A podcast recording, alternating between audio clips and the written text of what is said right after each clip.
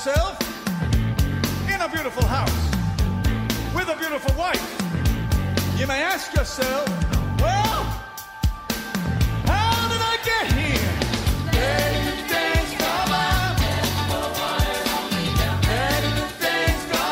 Estamos começando mais um podcast Catching Up. Eu sou o Mário. E eu sou o Davi. Opa, hoje nós não temos um tema, rapaz. Hoje é só dica. É, esse é um acumulado de bastante coisa que a gente viu nas, nas últimas semanas aí, já que o episódio passado foi temático, foi de, de terror. Então a gente vai falar das coisas que não são de terror, mais ou menos, Pra correr atrás aí do. Mais de um mês, né? Se for contar o episódio passado, dá mais de um mês. A gente precisa gravar mais vezes. Sim. Agora, agora tem, tem lançamentos legais acontecendo. Esse episódio tem bastante coisa legal, pelo menos do meu lado aqui tem bastante coisa legal. Vamos lá, vamos começar isso aqui. Bom, se você não conhece nosso podcast, tá, tá chegando aqui pela primeira vez, aqui geralmente a gente escolhe um tema e explora um tema. A gente escolhe falar sobre um filme que está saindo ou uma série que acabou de sair e dá uma destrinchada nela, comparando com outros filmes, outras séries que, que a gente já viu. Ou então a gente faz esses episódios como o de hoje, que são só recomendações de coisas legais aí para ficar no, no seu radar. Eu, eu, acho, eu achei legal, eu tava pensando aqui, esse podcast a gente começou com um tentando catching up com o outro, né? Então, tipo, tinha assuntos que, séries ou filmes que eu tinha visto mais coisa, e você um pouco menos, e tinha séries e filmes que você tinha visto mais do que eu, e eu um pouco menos, e eu, a gente corria atrás para poder conversar sobre. E eu pensei agora que a gente polarizou, polarizou, olha só, inverteu um pouquinho essa dinâmica, porque agora quem a gente está fazendo o trabalho de catching up com a gente é o pessoal que está ouvindo. Eles estão catching up. Quando a gente vai dar as nossas dicas, eles vão catch up com a gente. Pois é, é a ideia era fazer um pouco disso mesmo. O podcast a gente faz para a gente sempre, né? Em primeiro lugar vai ser quando a gente parar de se divertir, a gente para de fazer. Mas a gente espera que isso sirva também para quem está ouvindo aí, para vocês, de repente, vocês não, não ficaram sabendo de alguma coisa que está saindo que a gente falou se vocês veem e gostam também, a gente fica feliz. Sem dúvida, sem dúvida. Eu acho que a gente fica mais feliz, bem mais feliz. Vamos lá então?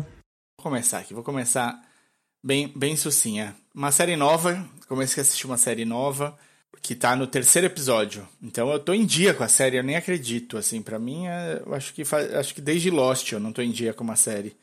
E eu E é do, do FX, FX on Hulu, dá para você assistir, né? Quem tiver o FX deve passar no FX aqui do Brasil, mas também tá no Hulu e ela chama A Teacher com a Kate Mara. Sim, eu vi o anúncio. A série é muito, muito bem produzida. Tem um uma toada rápida, fácil. Ela não, não, não, não demora para as coisas engrenarem. Ela te deixa bem tenso, porque tipo, é uma situação bem errada. Mas é uma situação razoavelmente corriqueira. Uma professora é, volta para a cidade dela e começa a lecionar numa escola da região e acaba meio que se envolvendo com um dos estudantes, que tipo é tá no terceiro ano, 17 anos, não sei o que lá, um cara, é um estudante um pouco mais sério em algumas coisas, porque ajuda a mãe, não tem o pai presente, a mãe tem dois outros filhos, ele ajuda a criar os filhos. Então é um pouco mais maduro do que a idade dele, mas ele ainda assim tem 17 anos, ele ainda vai pra festa, vai pra, pra, pra causa, faz besteira e tal. Essa professora é casada e tava tentando engravidar do marido. Então essa esse é, eu não vou dar muito mais, porque eu acho que aí pode estragar. Mas é, é bem legal, assim, eu acho que vale a pegada é um dramão, assim, de, de relacionamento. Ele é um drama pop, assim, tem, tem os momentos que tinha para ficar muito pesado de dramão, assim, de relacionamento, um This Is Us, assim, de você sofrer junto, ele ainda não entrou. Toda vez que abrem a porta para isso, eles têm uma solução mais ágil no roteiro. Então, tipo, para não, não, não pesa. Cê, cê, a, a tensão e o peso da coisa você vai dando. Porque você vai entendendo o tamanho do buraco da coisa. Mas aí, é, é, tipo, não vou não vou estragar muito, mas é muito bem feitinho, assim. Tá super bem, super, super bem é, amarrado o roteiro. Os personagens estão bem. Eles fazem de um jeito que dê para todo mundo falar, ah, não, beleza, entendi, saquei e tal. É, Você, consegue reconhecer, apesar de num, ninguém aqui, eu espero, né? Tipo, não dá para ter certeza de todo mundo que está ouvindo, mas pelo menos entre eu e você, nunca fomos professores e nunca nos envolvemos com alunos. Eu é... Falo por você, meu amigo. Opa. mas bom, é, é, dá, eu já fui pra... professor, a primeira parte eu já fui, a segunda não. Ah, ok. Se você não quiser falar, tudo bem. Eu dei aqui uma aulinha, um curso ali, fui lá dar palestra já, mas eu não me chamo, não acho que eu fui professor, não. Você, você deu um curso inteiro, você fechou alguma coisa assim? Não, eu era professor de inglês, eu fiz alguns anos de professor de inglês em escola mesmo. Escola de inglês, digo, não escola, escola. Legal. Um, um, tempo, assim, fazendo com turmas mesmo. Foi, era, foi minha, meio que minha primeira profissão. Bacana, bacana. Mas não, não cheguei na segunda parte, não. Então, é, então, é, é, é, assim, apesar de não ser uma situação tão corriqueira, eles conseguem fazer de jeitos de você se, se, se entender como é que funciona a coisa. Bom, e você? No episódio passado a gente só falou de filmes de terror e alguns filmes não eram muito bons. A gente falou só porque eram coisas que estavam saindo na época. E logo na sequência, quando saiu o episódio, saiu um filme novo de terror, bem falado, no Netflix. É, é um filme diferentão. O filme chama-se His House. Congratulations. You're being released as asylum seekers, not as citizens, not yet. You will be sent to a home of our choosing. You must not move from this address. We are good people. Whether or not you're good people, it's not me that needs convincing. It's a palace. This entire house is just for us. It's gonna be nice. You're gonna be happy. As long as you can get along, fit in. Be one of the good ones. Ele é um filme de um diretor estreante. A sacada dele é. Ele é um filme meio de casa mal assombrada, que a gente falou um monte no episódio passado, por causa do, Bly, do Haunting of Bly Manor lá. Só que o cenário é. São dois refugiados, um casal de refugiados do Sudão do Sul que vai para Inglaterra Refugiado do tipo de, de barquinho, atravessar de, de, de bote o Mediterrâneo. E eles acabam sendo. tem um naufrágio, e eles, mas eles acabam chegando na Inglaterra e eles ficam pedindo asilo por um tempo, ficam meio que presos. Só que aí eles conseguem, e isso é, tipo, não é spoiler nada, porque é, é o setup da, da coisa. Eles conseguem, o pedido de asilo deles é aceito, e eles dão, o governo britânico dá uma casa para eles, uma casa assim, até grande, mas bem no lugar meio ruim, numa cidade X da Inglaterra. E então é um filme de terror, mas também é um drama social de refugiados. E onde está o terror? O terror tá na, nessa pegada meio sobrenatural da casa, que eles começam a ter uns flashbacks assim que a viagem que eles fazem é o naufrágio é terrível, coisas ruins acontecem. Entendi. É, mas assim, o, eu odeio o título do filme, eu odeio. Eu acho que não vende nada o filme, é, meio que até me engana em alguns momentos ali, porque eu fiquei pensando o tempo todo nesse título e no final o jeito que encaixou não encaixou.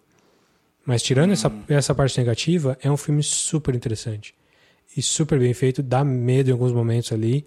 Tem uma ideia super original, não só nessa proposta, mas do jeito que as coisas andam no filme. É, as coisas que acontecem são, são bem, bem interessantes. E ele é bem mistura mesmo né, daqueles, daqueles filmes de refugiado mesmo, que você vai ver como é que é eles se adaptando no lugar novo, como é que era a vida deles lá no, no, no país de origem. É, recomendo demais, assim, um dos filmes mais interessantes do ano, em termos de originalidade. É, e é bom, sim, acaba bem. Gostei bastante. Ele é meio forte em alguns momentos. Ele tem uma grande sacada muito, muito boa que te faz repensar o filme em, algum, em um determinado momento e deve mexer com, com você. E a, parte visual dele é muito legal também. A fotografia é muito bem feita, tem umas, uns truques bons ali que ele coloca.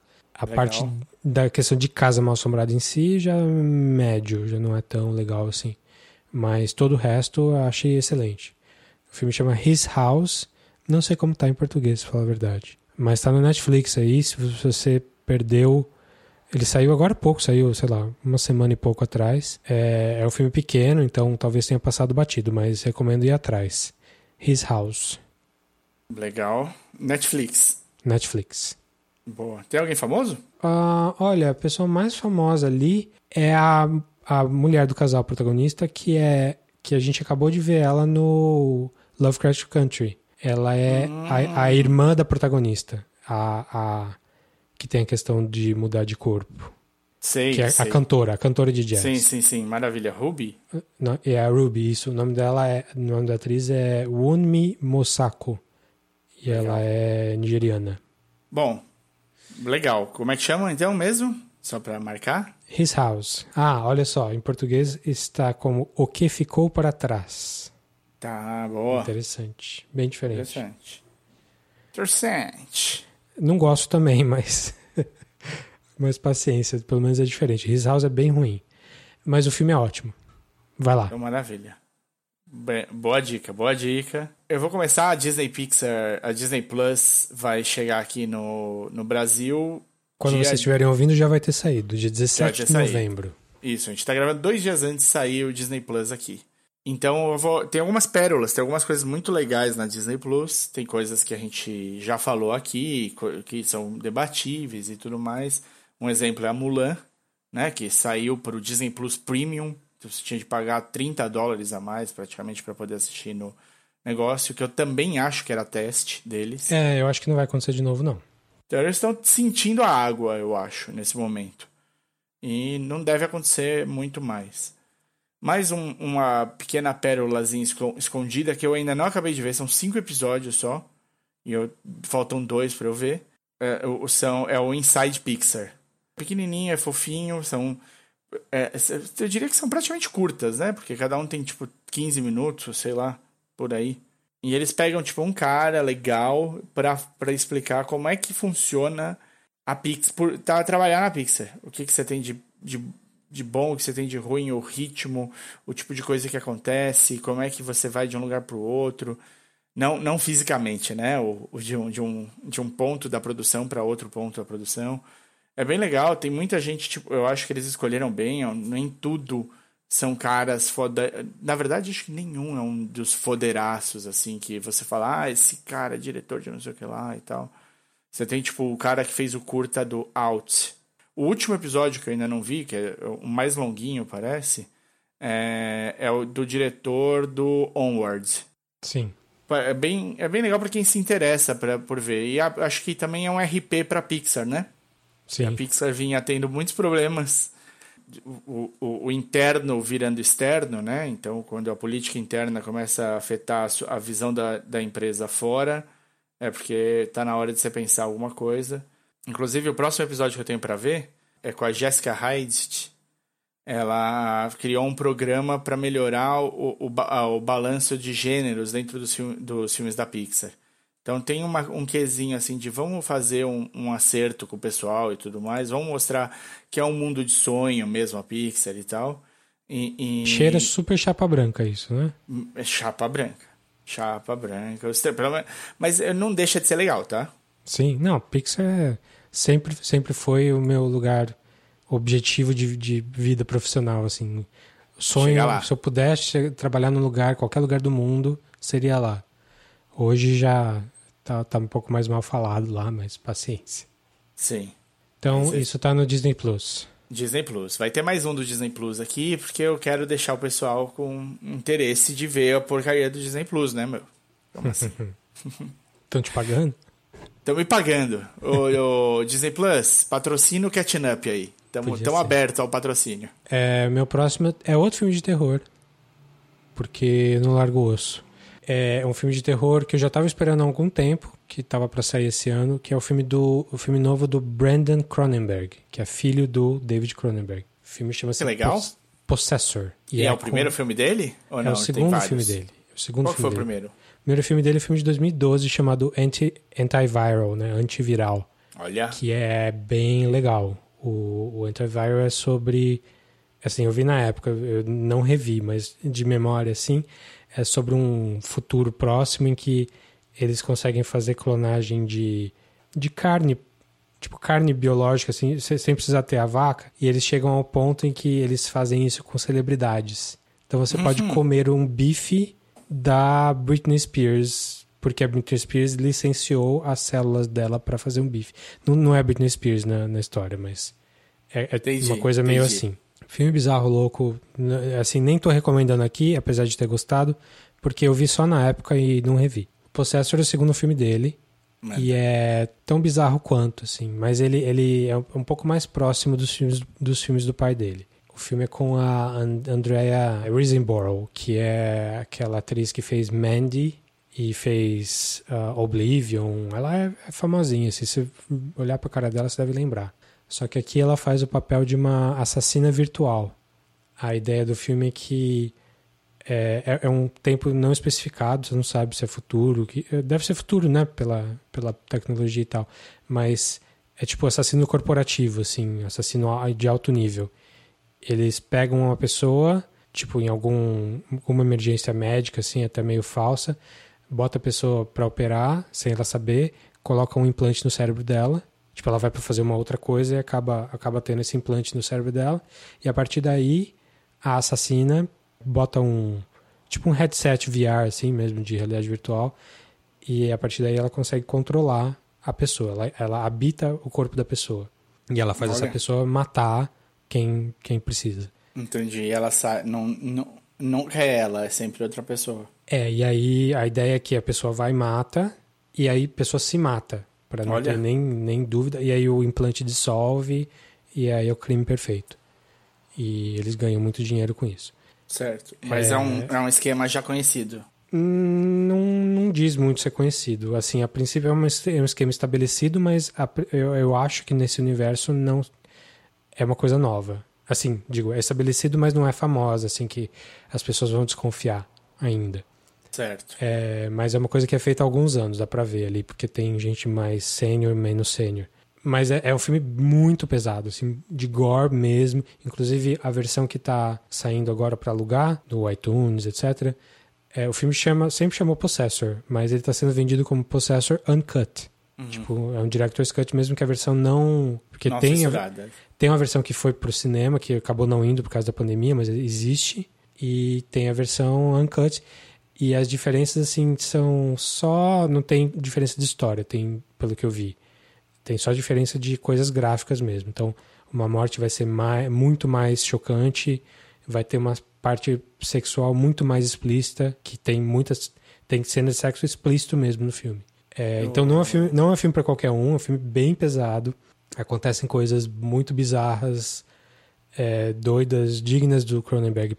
Certo. A capa do filme mesmo, se você procurar no Google, assim, o pôster do filme já é meio bizarro, é uma máscara da cara da, da atriz distorcida. A ideia do filme é que ela, por fazer essa coisa com alguma regularidade, perdeu a humanidade dela, assim, ela, ela faz o trabalho dela, só que ela tem uma família, que ela precisa meio que fingir que ela Que tem que ela se importa de alguma forma, tipo, ela tem um filho criança. O propulsor do filme é que ela vai tem que matar o cara, o dono de um, de um- tipo de um Google da vida, assim, através do cara que tá namorando a filha dele. Quem faz esse esse empresário famoso é o, é o Sean Bean, nosso amigo Olha. do, do Game of? Thrones e do Lord of the Rings. Agora você, agora você me faz ter de perguntar se ele morre ou não. Não, não me conta. Não me conta. Não vou te contar. mas, é, mas é interessante. É interessante. Mas ele é o Xambin. Então a chance dele morrer é alta. Mas olha, o filme é muito, muito pesado. Até acho que ele extrapola em alguns, alguns momentos. Mas ele tem ideias interessantes. Eu não acho que é um filme perfeito. Eu acho que se esse, esse filme fosse o primeiro filme do Brandon Cron- Cronenberg, eu ia gostar dele um pouco menos, assim, porque ele parece muito com os filmes do, do Cronenberg. É, eu ia falar. O que mais- A, a maçã não cai tão longe da árvore, né? É, então, é, o que mais parece é com Existence, né? Existence. Que também é com a Jennifer Jason Leigh, que faz parte desse filme também. Então, Olá, dois Jennifer. Jason Leigh. Mas como ele fez o Antiviral antes, é, já deu, e aquele filme já tinha menos a ver com as coisas do pai, então já deu pra sacar que ele, ele é ele mesmo, assim, ele é separado do pai Que dele. bom. Que bom. Mas, é legal, recomendo, assim, recomendo pra quem gosta, porque é muito pesado mesmo. Mas você já vê que na- crescer na casa do Cronenberg não, devia, não deve ser fácil, né? Você deve se Não, acostumar é. com umas coisas meio bizarras muito cedo. Mas enfim, recomendo, tem para alugar ou baixar, enfim, procurem aí. Não tá em nenhum streaming ainda, não sei, não sei se quando entrar vai entrar a versão uncut ou não, mas já tá amplamente disponível aí, se você for atrás. Possessor. Possessor, maravilha. Eu vou falar aqui, eu vou falar de uma coisa legal. Vou, vou dar uma quebrada aqui no clima, só porque me ocorreu que a gente, a gente assiste sempre e fala muito pouco. Mas começou a nova temporada do Saturday Night Live. Sim. E a gente teve uma mudança muito é, necessária e sentida e comemorada por alguns, que é o Jim Carrey como Biden e o Alec Baldwin dando tchau pro, pro Donald Trump dele, né? Tá É. acabando. Tá acabando, segundo. Se tudo É. der certo. Só que aí o, o, o Alec Baldwin chega no final, na, na parte dos agradecimentos ali, no- quando todo mundo se despede do episódio, no episódio passado, e ele levanta um cartazinho de You're welcome pra, pra todo mundo, como se a imitação que ele faz do Trump tenha servido pra tirar ele do poder. Que eu, eu acho que a SNL tem muita culpa no cartório, no Trump, e assim, eles sabem disso. Sim. E aí eles tentaram dar um overkill aí pra, pra falar mal dele, porque, enfim, né, eles são humanos e percebem a cagada. É, mas aí eu, eu acho que esse, esse You're Welcome aí Não, mal. não exagera, né? Não Muita gente exagera. falando.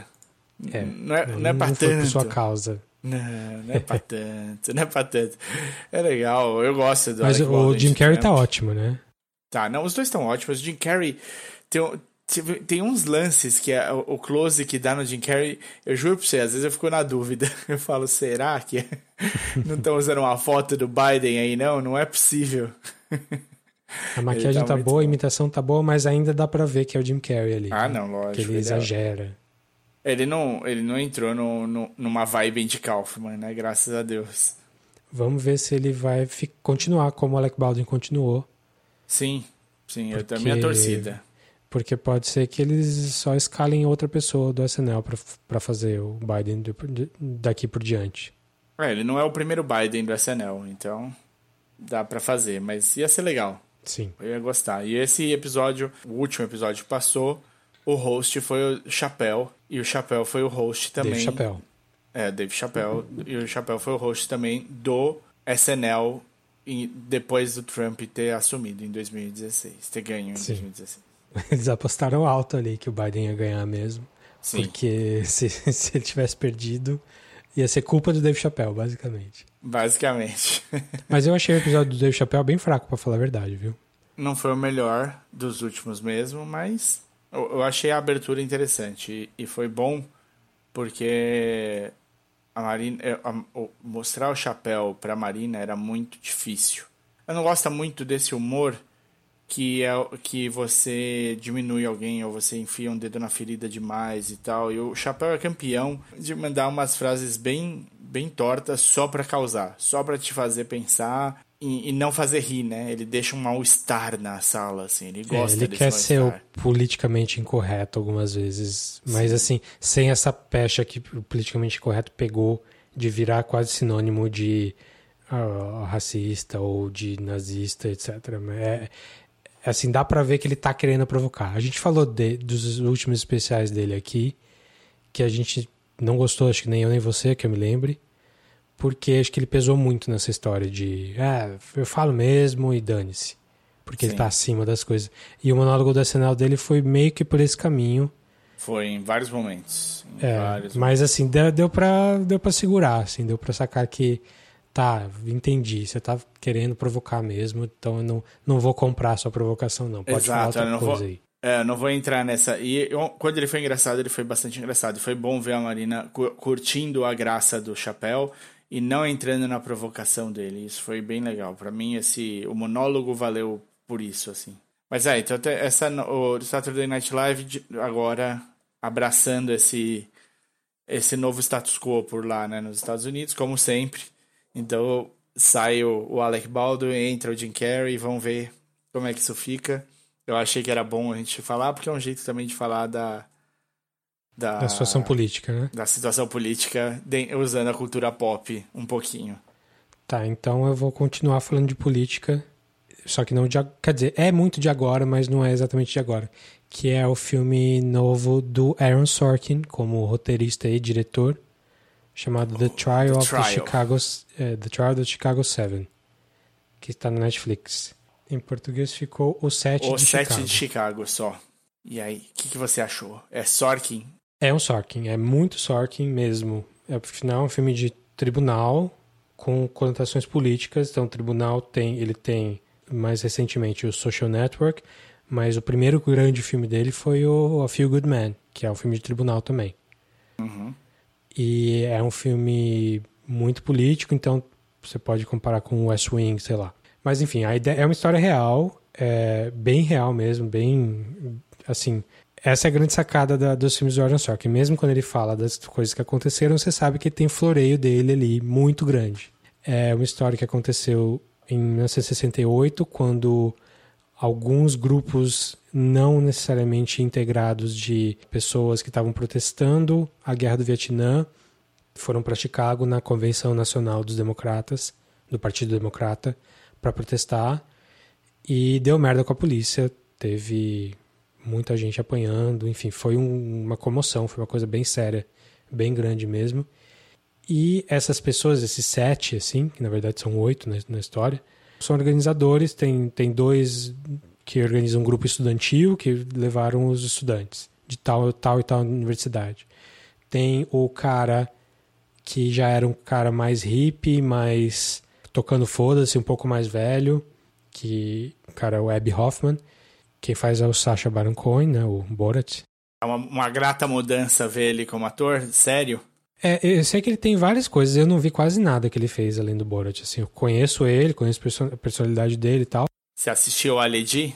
Não assisti, não, é assim, eu vi passando alguns episódios, mas não peguei, não parei pra ver o LED, não vi Bruno, não vi, sei lá, ele tem o ditador, essas coisas não vi. Mas o, o personagem que ele faz nesse filme, o Abby Hoffman, talvez você conheça porque ele ficou famoso nos anos 80 quando ele lançou um livro chamado Roube este livro Certo. que entre os adolescentes é bem é bem marcante assim é ele é um filme é um livro que ele lançou com o intuito que as pessoas roubassem o livro mesmo. Então nem sabe se o número de, de, de vendidos na história. Ele publicou independentemente mas virou um super sucesso e tal. Se matou nos anos 90 tem mais gente ali que, que ficou famosa depois por causa disso. Então tem, tem os líderes estudantis tem esse cara que também trabalha em universidade fazendo quase que um stand-up que é esse Abby Hoffman. Tem um cara mais hippie, meio Cheech and Chong, assim. Tem um, um, um cara mais velho, bem mais velho, que tá- é um cara mais pacifista. E tem um cara dos Panteras Negras. Louco. E eles estão todos em. ah, eles todos foram presos ali e eles têm um julgamento longo, assim, que durou tipo seis meses. E o filme é sobre o julgamento. Quem faz o juiz é o Frank Langella. Legal, Que- adoro. É. Não, o elenco é maravilhoso, assim. é, tipo, Mas- todo mundo. Mas não, é assim, não tem muito mais, não. É um filme que eu sei que é o Aaron Sorkin me alimentando, assim, de colherada. Toma. Porque é um filme sobre, sobre lutar contra o sistema e direito de protesto, o julgamento ser injusto e é, o Departamento de Justiça sendo eh, mexendo os pauzinhos para incriminar as pessoas e fazendo pior pro cara que é negro. Eh, mas, cara, eu engoli assim, aceitei tudo. Vem, manda ver. dá pra ver que é muita fantasia ali, apesar de ser uma história real. Mas dá pra ver muito que é. Tem algumas grandes tiradas, assim, né? Uma- umas discussões que um fala uma coisa e o outro repete. Tipo, uma coisa que tá no trailer ali, que eu vou falar de cabeça, assim, que eu não, não revi. O Abby Hoffman, que é o Sacha Baron Cohen lá, em algum momento ele é chamado para depor. O advogado faz uma pergunta. When you came to Chicago, were you hoping for a confrontation with the police? I'm concerned you have to think about it. Give me a moment, would you, friend? I've never been on trial for my thoughts before. Exato. E, é. e isso é um mega. É, é uma punchline, assim, né? Então, todo mundo, você fala, vixi, né? O cara falou isso. E, e eu, e assim, é, claramente é o Aaron Sorkin criando aquele diálogo, mesmo que ele tenha acontecido, cara, eu nem, nem fui atrás. É, discutindo com ele mesmo e ganhando a discussão, sabe? Sim. É, e o filme inteiro é nesse nível. assim, as discussões são super legais. Eu, eu consigo ver nesses sete, oito condena, condenados, não. Nesses réus, uh, várias facetas da esquerda, lá de 68, então tem toda aquela pegada hippie e tal. É, mas é, tem várias facetas. Tem um cara que é mais pragmático, tem um cara que é super idealista, tem o cara que tem o negro que vem com toda a questão racial por trás. E eles discutem entre si muito. E, e meio que todo mundo tá certo em algum momento ali. Então, e é, então é legal ver como essas. É legal e triste, né? Ver como essas coisas valem muito para hoje em dia. E é um filme, assim, que é, vale praticamente inteiro, ele vale para hoje, para 2020, assim. E é um projeto super longo, assim, era pro Spielberg ter feito ele no começo dos anos 2000, foi, foi assim, é um projeto muito, muito longo que o Sorkin pegou há não tanto tempo assim, resolveu dirigir. Matou no peito e fez. É um Chamou filme para Oscar, eu não sei se vai para Oscar, mas é um filme tipo para Oscar. Ele tem umas coisas um pouco açucaradas demais em alguns momentos, é, que eu acho que é culpa do, do Aaron Sorkin diretor mais do que do Aaron Sorkin roteirista. Mas assim, é Boa. é aquilo. Espere uh, que é um filme do Aaron Sorkin, não é a realidade, apesar de ser uma história real. Mas, como a gente tá no ano de merda, pelo menos você se sente do lado certo, assim, enquanto ele tá ali te alimentando essa fantasia, semi-fantasia. É, é, um filme, é um filme que, tipo, tem cenas tensas, assim, de, de lutar contra o sistema mesmo ali no tribunal, do juiz falando uma coisa e o cara contestando e tal. Quem faz o ator é o, quem faz o advogado é o Mike Rylance, Mark Rylance, que é aquele puta ator foda pra caramba no inglês. E o, o promotor é o Joseph Gordon-Levitt. Tem gente boa envolvida aí. Não, vamos... tem muita gente. O elenco é incrível, assim, fantástico. E só, só fica com. Assim, eu gostei muito de ter visto, sofri junto e fui manipulado, feliz pelo Aaron Sorkin. Que nem sempre me pega, não é que eu sou super fã dele, não. Mas esse é um dos que eu mais gostei dele, assim, se for ver. Olha Mas só. recomendo sim. Então veja aí. É... Tá no Netflix, tá fácil. Talvez tenha passado batido aí, se não apareceu muito na sua primeira página aí do Netflix, mas você tá afim de uma história semi-real, é, contada, bem contada pelo Aaron Sorkin, vai fundo. Maravilha. Eu vou, vou aqui para um, um outro filme, então, de uma pessoa também que tem seus altos acertos aí na, de, no currículo e um, um ou outro vacilo. Esse aqui eu não coloco nem como acerto nem como vacilo. É um filme que chama On the Rocks, da Sofia Coppola. Eu assisti, assim, sem muita expectativa, o que eu acho que me ajudou bastante. Tava aí num, num dia que eu falei, ah, que legal ver um filminho passado em Nova York, com o Bill Murray. Vou ver. É, não, tem, não tem muito como errar. E, assim, é um filme gostosinho de ver. É, um, é original da Apple Plus, Apple TV Plus. Tem a Rashida Jones e o Marlon Wayans. E é um filme leve. É, é um filme assim, eu, eu acho que eu defini para você quando eu fui falar do filme, que é um filme que vai passar na sessão da tarde, mas não vai passar na tela quente, né?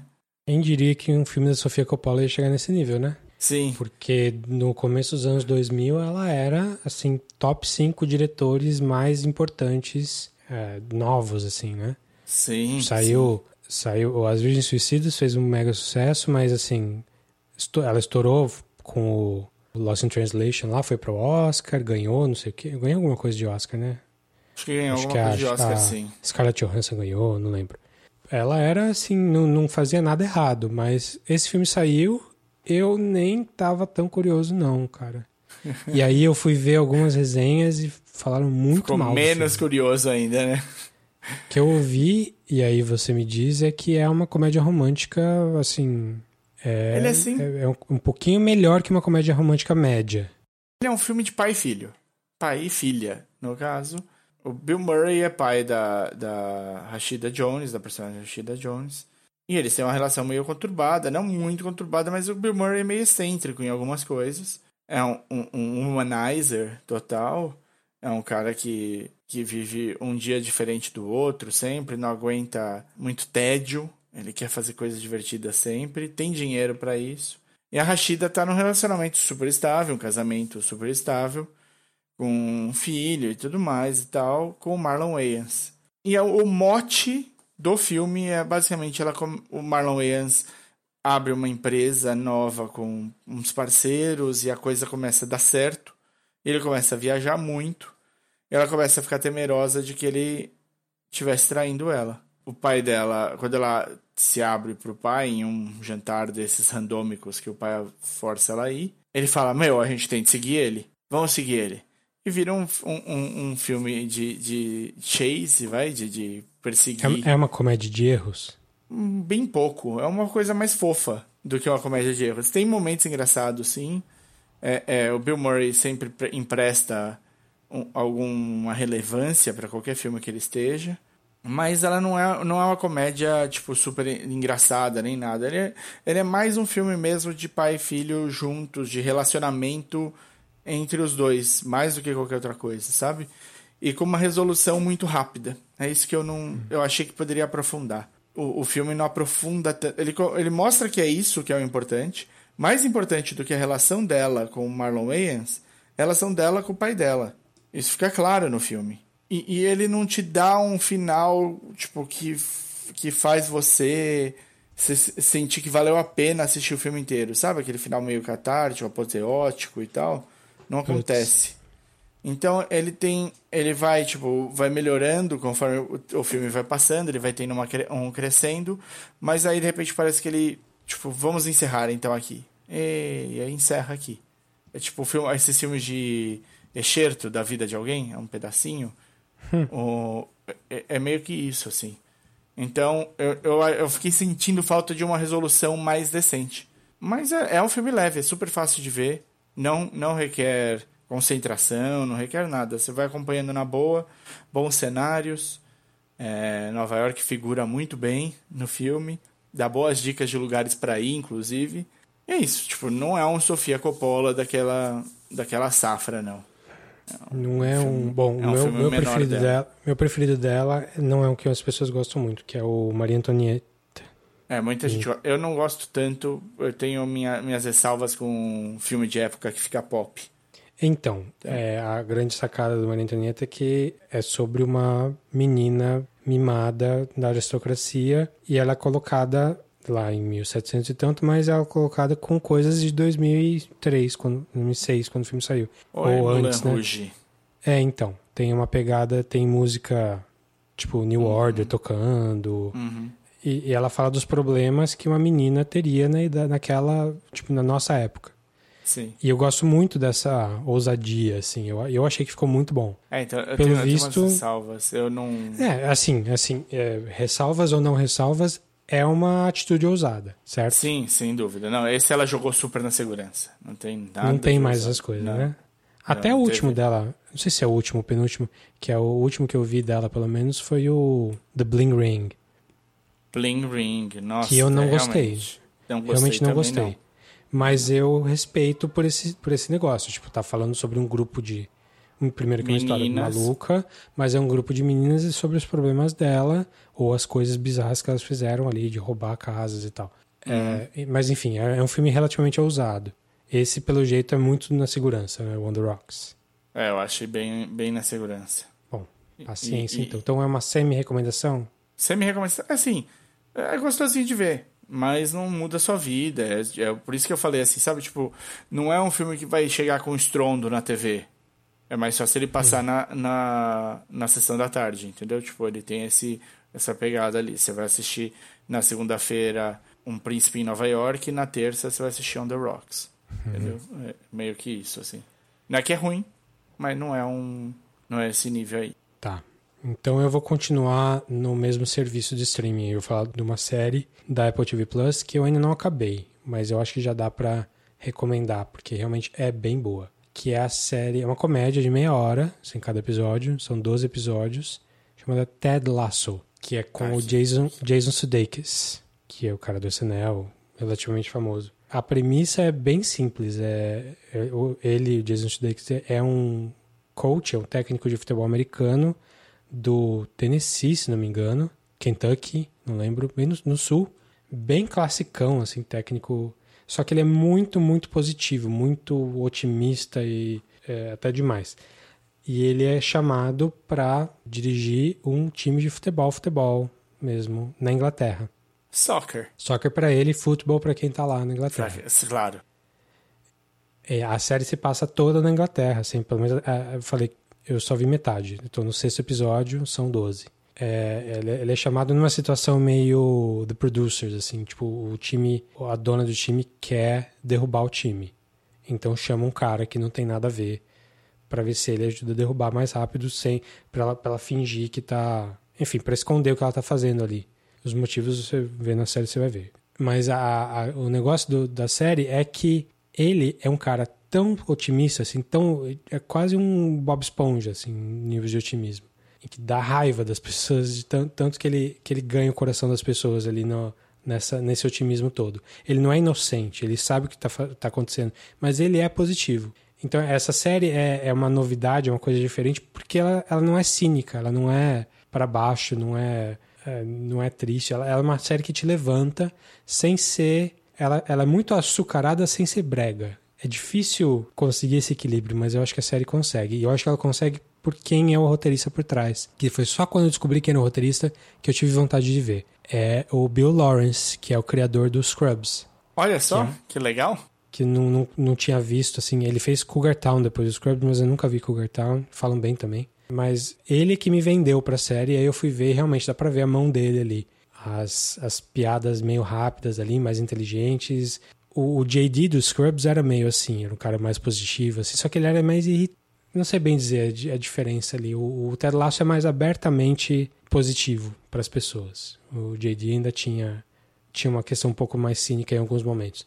Mas se você assistir Scrubs, a alegria que, que tinha na interação entre o JD, que é o protagonista dos Scrubs, e o Turk, que era o melhor amigo dele ali, o cirurgião, é aquele tipo de coisa que acontece no Ted Lasso bastante.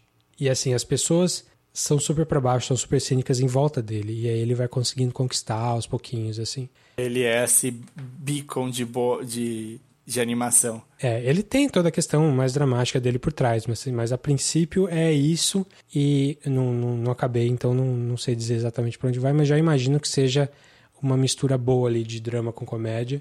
E o legal é que os personagens em volta dele têm profundidade também. Você descobre que, que move eles ali. Alguns parecem meio clichêzão, mas aí você vai ver, tem alguma coisa melhor por trás. Então que eu tô legal. gostando bastante. É uma série de meia hora cada episódio só, então é fácil de ver. Se você comprou algum produto da Apple, você tem aí um ano de, do Apple TV Plus para usar. E eu recomendo, assim, porque principalmente quando você tá sentindo meio mal, assim, é, é, é legal para te dar uma levantada. Então, justamente, saiu no ano certo. Ted Laço, então. Apple Ted TV Laço. Plus. É, recomendado. Maravilha. Eu vou mudar um pouquinho de streaming para falar de um que todo mundo tá falando. Os hum. Gambito da Rainha. Hum. Queen's Gambit.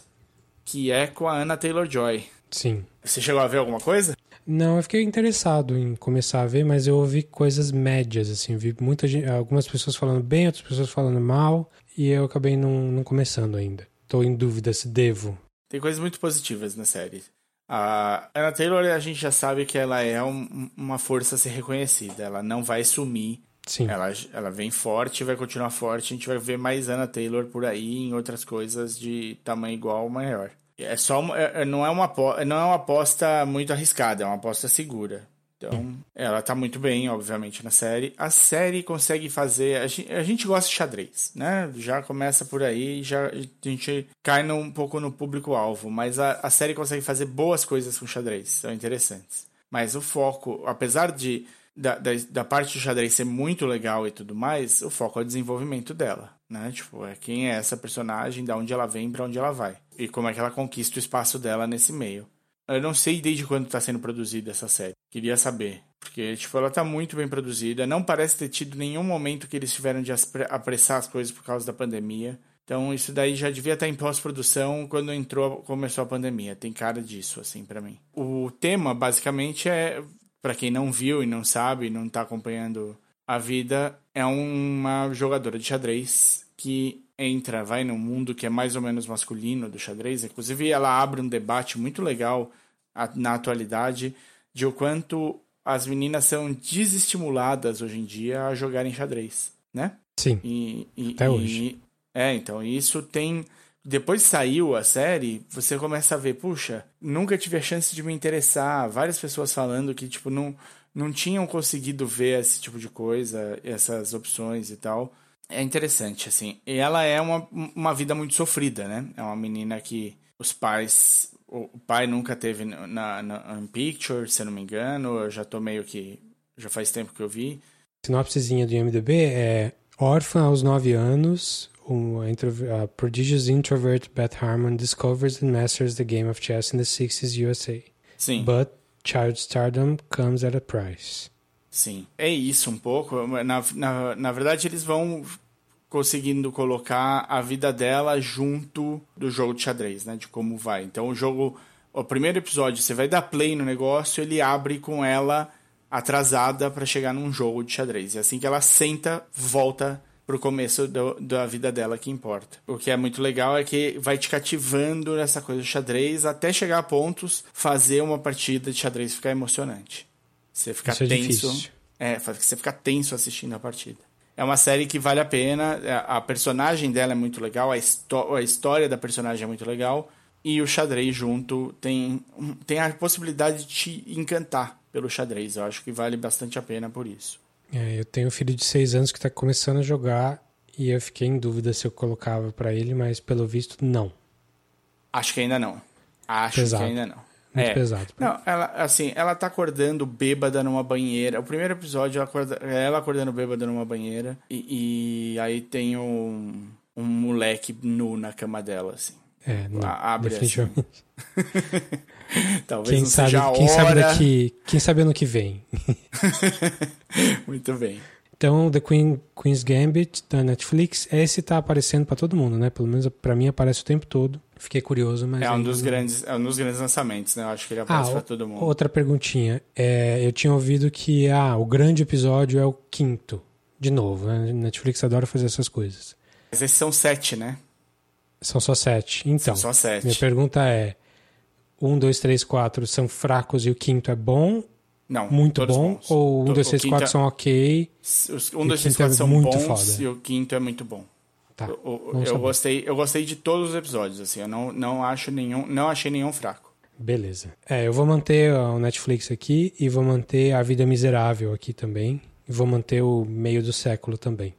Vou falar de um filme chamado The Devil All the Time, do diretor Antônio Campos, que é um diretor de filme, diretor-produtor de filmes é, independentes, meio de arte, dramas pesados. Acho que o filme mais famoso dele, não sei nem se é o mais famoso, mas é o Christine. Talvez eu tenha falado aqui em algum momento do, episódio, do, do, do podcast, que é sobre a história real de uma repórter que se matou no ar, se suicidou em, em, em câmera. Então você vê que o cara já começa, Carai. ele gosta desse tipo de história. História real, essa história foi real. Então era um cara que sempre fez filmes pequenos e o Netflix deu uma grana pra ele e ele conseguiu escalar Tom Holland, conseguiu escalar Robert Pattinson. Então temos lá Homem-Aranha, temos o Batman, conseguiu escalar o Sebastian Stan, que é o Soldado Invernal, né, o Winter Soldier, e o Bill Skarsgård, que é o Palhaço It, e mais uma galera assim que você vai reconhecer, tipo um elenco a mais assim, a mais em termos de produção de Hollywood, para fazer um livro, foi uma adaptação de um livro de um cara chamado Donald Ray Pollock, que é um drama de miséria, assim, muito, muito forte. Que se passa. Putz, eu nem, nem lembro de aonde que é, mas é tipo no interiorzão dos Estados Unidos, no sul. O lugar Ah, onde e é- esses filmes se passam. É, Ele tem nome de filme que se passa no interior dos Estados Unidos pro sul. é, eu não lembro exatamente onde é agora, mas é, falam bastante do no filme. Mas é um filme sobre a vida de um cara, do menino que cresce e só acontece tragédia na vida dele, uma tragédia atrás da outra, e ele vai perdendo as pessoas e vai piorando e vai piorando, e quando eu acho que você tá muito ruim, piora, aí piora mais um pouco, e aí fica ruim mesmo, aí piora um pouquinho mais. É, o filme é desse nível de, de, de, de misery porn. E é aquela coisa de meio que os mais inocentes morrem mais fácil, porque eles são puros demais para essa vida. É, eu tô evitando falar de, de, de plot points específicos aqui, mas é esse tipo de filme. Um filme bom, um filme baseado em 2020. Ai, cara, nossa. É um filme sério, assim, sério até demais, sério, sério mesmo, ah, que vai te massacrando o tempo todo. E eu sinceramente não sei qual é o objetivo de tudo isso. Porque não é mostrar a realidade, porque a realidade, sei lá, a realidade pode ser assim, pode, mas é, para que contar? Para quê? Para quê? Eu me, perguntei para quê. Entendi, entendi o Tem- nível da, da depressão. Tem uma ceninha do filme que o, tem um pastor lá pregando, aqueles pastores bem showman, assim. E uma, uma frase ele fala, ele fala, Ain't no human head big enough to calculate misery like that. Yeah? tipo, ele já tá dando a letra do que.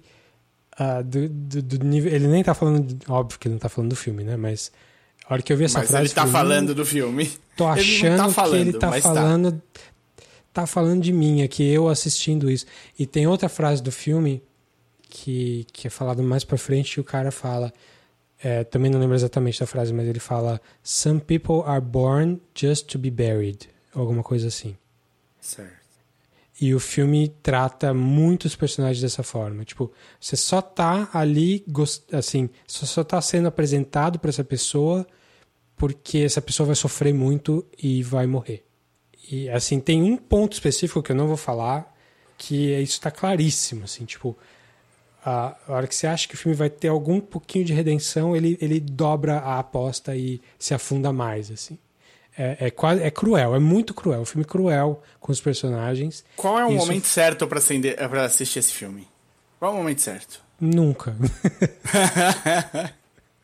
assim, é, é um filme bem feito tecnicamente. Os atores são bons, as atuações são ótimas. Robert Pattinson faz um outro pastor, assim, sleazy, assim, ca- cafajeste, nojento, asqueroso. Se você gosta de Robert Pattinson, que eu gosto particularmente, acho um ator muito bom, dá pra ver que ele tá, assim, ele tá, tá atuando no 11, assim, tá tá bem bem forçando a, a barra. Mas é, é legal ver, assim, os personagens são... Os atores são muito bem. E tem algumas coisas, algumas ideias interessantes, assim, mas, cara, é, se você tá...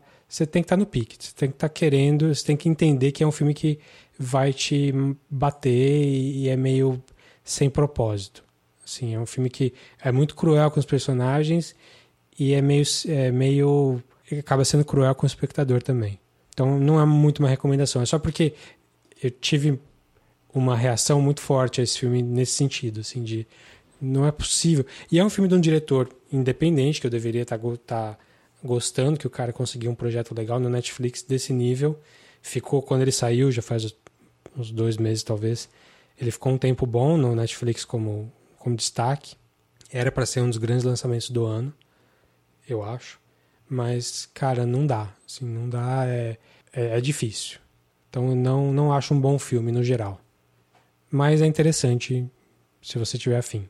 The Devil All the Time. Netflix. Maravilha. É dos grandes também. Do, Não vai do pra Oscar, Netflix. não. Você acha que não? Mas Não. é dos grandes da Netflix desse ano até agora, não é? Até por esse elenco aí, que inesperado. É, então, eu acho que é- era esperado que fosse, mas eu não vi muita gente falando bem, não. Eu acho que ele tá sendo meio mal. Não sei. Posso estar enganado. Espero que não vá, porque mesmo com as atuações boas ali, Justo. o que mais você tem aí? Vamos lá. Eu tenho mais um aqui do Disney Plus, porque eu, eu virei um, um seguidor árduo de qualquer coisa que apareça Hamilton no nome. e a Disney resolveu ordenhar muito bem essa vaquinha. Vai tirar todo o leite que ela puder do Hamilton. Então, se a primeiro lançou o Hamilton, maravilha, muito feliz, não é mesmo? Todo mundo acompanhou. Aí lançou o Hamilton in Depth. Aí lançou também o do freestyle lá, a banda de freestyle, a banda não, o grupo de freestyle do do Lin Manuel Sim. Miranda e do pessoal que do Hamilton também. É, Supreme Love Freestyle, alguma coisa assim, não é? Acho que é alguma coisa assim. Você falou dele aqui no, no podcast, inclusive. Falei no podcast. E aí, agora eles lançaram mais um, que é Hamilton History Has Its Eyes on You. E é mais um, tipo, um bate-papo, uma conversa do Lin-Manuel com, com, uma entrevistadora, Robin Ro- Roberts, e vai trazendo o pessoal do, do Hamilton para falar. Eu acho, pra mim, assim, tem, tem lá o diretor, né, o, o Thomas Cale, tem todo mundo que dá pra aparecer, Da- David Diggs tal, eles vão Vamos falar desde a criação do, do show até os pontos da realidade política e social envolvidos e a atualidade e tudo mais. É bate-papo legal. Eu tô aproveitando aqui, já que a Disney Plus vai estar aqui no Brasil, para dar mais um, um, um spotlight aqui no Hamilton. A gente não morando aqui no Brasil, não é todo mundo que vai ter chance de assistir na Broadway. Não acho, nem acho que deva é, ser adaptado aqui para o Brasil. Né? Não, tipo, não, não tem nada a ver. Nada a É ver. muito, é muito legal, como a gente falou no episódio, é transcende a história americana, trans, porque é uma coisa shakespeariana, assim, é uma história muito boa nesse nível. Mas, Exato. como ela é muito história americana também, acho que Tá bom não é o lá, né? caso. Não precisa É. vir aqui, não. não precisa. Mas é, é legal, vai estar no Disney Plus. Aproveitem, assistam. É, é, Qual é o nome? Quer dizer, além do Hamil- Hamilton. Hamilton History Has Its Eyes on You. Certo. É, é um documentário. É, um é praticamente um. Um, Um é extra, né? Uma entrevistinha, é um extra de uma hora mais ou menos, que vai falar do, de como foi fazer e de como foi estudar para isso e, e os paralelos que dá para traçar. Se você gostou do Hamilton, né? Assista o Hamilton primeiro. E aí, se você quiser, tipo, porque às vezes você termina uma coisa e você não sente que tá saciado, né? Você Sim. precisa de mais. Pode cair em cima aí do, do Beleza. History Has Its Eyes on You, pode ter o outro lá, o In Depth. Bom, a gente tá em, em, em sintonia aí, porque você falou de um da Broadway, vou falar de outra coisa da Broadway, Opa! um pouco mais acessível, eu acho, ah, que é o programa, o, o show da Broadway, show quase show musical, aliás, é um show musical também, do David Byrne, o, Ô, rapaz. O vocalista do Talking Heads, chamado David Byrne's American Utopia.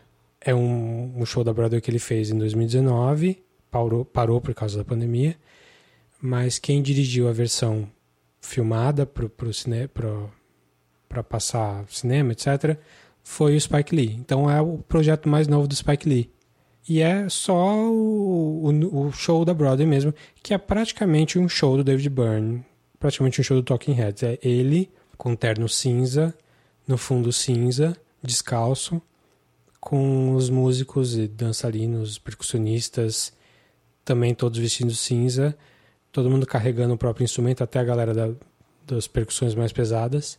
E é uma delícia, assim. Se você gosta do David Byrne, gosta do Talking Heads, é um puta show legal. É, os músicos são excelentes, tem dois brasileiros lá na, na trupe dele. Fala sobre temas. Ah, o David Byrne é bem cerebral, né? Tá sempre falando sobre sociedade, fala um pouco sobre política.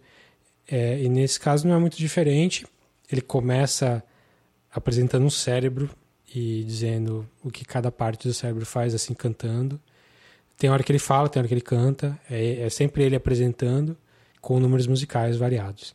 É das músicas dele. Músicas do Talking Heads, que, a gente já conhece, assim, e algumas coisinhas novas também. What if we could eliminate everything from the stage except the stuff we care about the most? Without cables or wires, what would be left? Well, it would be us and you. And that's what the show is.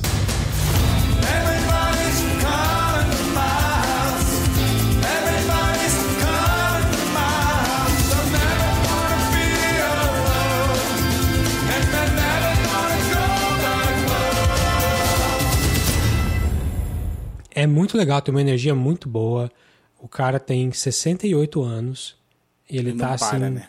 Não para, o cara só anda de bicicleta a cidade inteira. É o Ele virou, ele virou um belo ativista, tanto da, da bicicleta quanto do, do lado verde das coisas, né? De, da Sim, sim. Green New Deal. É um aí. cara que. Eu lembro quando teve ah, no, no Brasil. Ele, ele vem muito pro Brasil, ele é muito amigo do Caetano e tal. Quando deu aquela história na MTV ali com o Caetano, que a música tá, tava alguma, algum problema técnico ali no VMB, né? Uhum. Que o Caetano fala, bota essa porra pra funcionar, que ficou famoso ali, o jargão. Uhum. Foi, foi era um show que era uma apresentação que ele tava fazendo com o David Byrne. É, então, daquela época, assim, eu lembro do David Byrne, ah, é uma coisa meio world music e tal, eu não conhecia muito Talking Heads. E agora, mais adulto, nos últimos, sei lá, 5, 10 anos que eu fui conhecendo um pouquinho mais o trabalho do cara. E o cara é muito bom, assim. Tem uma coisa. Algumas coisas são muito datadas, muito anos 80 mesmo. Porque ele tem essa pegada world music mesmo, de, de pegar gente do mundo inteiro, inclusive o Caetano. Mas estudando um pouquinho mais, o quanto que o cara manja de música. Ele escreveu um, um calhamaço, um livro super grosso sobre música, que é muito bem falado também. O cara é foda. É, é um fodão, um fodão da música. É um cara que transcendeu também a área musical e, esse espetáculo da Broadway dele, o American Utopia, aí é, é foi super bem falado, tava Sim. super em alta e aí o Covid chegou. Pois é, mas eles estão planejando voltar no meio do ano que vem, ou fim do setembro do ano que vem, eu acho, Nova York, mas é preço de Broadway, né? Se quiser ir, 500 dólares por pessoa. É. Boa sorte não é para qualquer um. Mas se você é uma pessoa normal, você tem o, a gravação feita pelo Spike Lee. Agora está na HBO Max. Eu não sei se saiu no, na HBO brasileira, mas está na HBO americana. Na Max, tanto na Max quanto no canal normal mesmo. E é muito legal, dá para deixar tocando numa boa, assim. Se você já viu, vê uma vez, saca o que tá passando. acontecendo ali. É, tem a parte Spike Lee da coisa aparece, tem, tem umas coisas com tem uma sessão toda sobre pessoas negras mortas pela polícia, muito bonita, muito emocionante e muito bem feita também. Então é, é um negócio para te manter no, no clima político de 2020, mas com essa pegada mais alegre, mais mais mais cheia de energia, né? palavra, mais cheia de energia, exatamente, mais cheia de energia do David Byrne, com as músicas do Talking Heads e, e mais algumas coisas além disso. Recomendo bastante. Então, o nome é David Burns American Utopia. Tá Muito no legal. HBO, HBO Max. Muito legal mesmo. Deem uma chance. Se você não conhece Talking Heads também, não tem problema. Não tem problema. Eu acho que você. Não, não tem. É. Você vai conseguir seguir numa boa. Sim. Maravilha. Vou, vou manter aqui numa, numa onda ativista. Pode? Vamos lá. o Hulu lançou um documentário sobre a Greta Thunberg. Sim, eu vi aparecendo ontem. I am Greta. E eu assisti, olha só que coisa linda. Vou já começar dando uma dica para vocês. Não, as, não assistam fazendo outra coisa. Mesmo que você manje bem inglês, ela conversa em sueco com os pais. Então, é, é, você vai precisar ler legenda, pelo menos. assim. Eu tô muito acostumado a assistir coisa só ouvindo e fazendo outra coisa junto. Esse não dá, não. O, o sueco não é tão fácil assim. Fale por você aí, né? Se pra mim, pra mim, se claro. Você não tem, se você não tem oito anos de sueco nas costas. Né, então, é, pra mim, o meu sueco tá meio enferrujado. Eu entendo que quem, pra quem falar inglês e sueco é um prato cheio, vai tranquilo. Mas é um, é um documentário legal sobre uma menina que acabou de começar a viver, né? Tem, sei lá, 16, 17 anos, a Greta, não é? Hoje em dia. 17 anos. 17. Eu tenho um problema com biografias precoces. Muito precoce, né? Eu também fiquei é. meio na dúvida. filme da Malala. Cara, tudo bem, ela viveu 200 vidas ali na, na, nos poucos anos de vida que ela tem. Mas sei lá, tá cedo ainda. Mas não é bem uma biografia, é? Não, não é. Tá. Ainda bem, ainda bem que não é, é isso que eu ia falar. É tipo, é um pedaço da vida mesmo, assim, tipo, é um excerto. Ele não vai. Ele conta um pouco de como ela entrou nisso, né? É, de como na, ela viu um documentário na escola mostrando os absurdos que estão acontecendo pelo mundo por causa da, do, da situação climática, né? Do, do que a gente passa e, e, e, que, e ela percebeu no, na hora que isso era o assunto mais urgente que ela teria de lidar na vida. Porque uh, ficou muito claro para ela ali que, tipo, ela sendo tão nova, do jeito que as coisas iam, ela não ia ter um mundo para poder viver quando ela fosse mais velha. Foi uma matemática muito simples que ela fez. Então, tá, eles mostram um pouco disso, mostram um pouquinho dela na escola, mas vem direto pro presente, vem direto para quando ela começou já a se manifestar. E como é que ela sofreu aqui, ali, acolá, dentro da própria Suécia, porque o, a primeira coisa que ela foi lutar foi para a Suécia entrar no Tratado de Paris. Hum. E, e, ali ela sofreu já um, um, um, bastante gente contrária. Falando que tudo bem, podia até ser um assunto importante e tudo mais, mas fazer esse tipo de manifestação não era legal, não valia a pena. E aí, como ela levou essa manifestação para a escola dela, e como ela fez todo mundo da escola começar a participar de manifestações, e como isso foi ganhando uma perspectiva maior, e o nome dela acabou virando uma coisa associada justamente à, à situação climática, né? Então, assim, não é um. Não é. Ele não vai lá, tipo, olha, ela com oito anos ganhou o troféuzinho. Não, tipo, ele vai justamente nesse pedaço da vida dela, que é o pedaço interessante, né? Que é onde Não fala, ela... muito, do, não fala muito do Asperger's. É, é, eles falam, assim, de cara eles já começam a tratar disso de uma maneira indireta. Eles vão mostrar que ela tinha. Ela fala, inclusive, ela fala muito abertamente. Quando eu fico muito focado em alguma coisa, eu posso ficar nesse assunto horas e horas e horas sem, é, sem me cansar. E aí mostra ela recitando todos os, os elementos da tabela química. Tipo, todos da tabela de elementos químicos, ela recitando Periódica. todos. Periódica, obrigado, olha só. E esse Então- documentário é um documentário, tipo, um filme documentário? É um longa ou é uma coisinha mais curta? eu acho que é um longo, é um Dividido?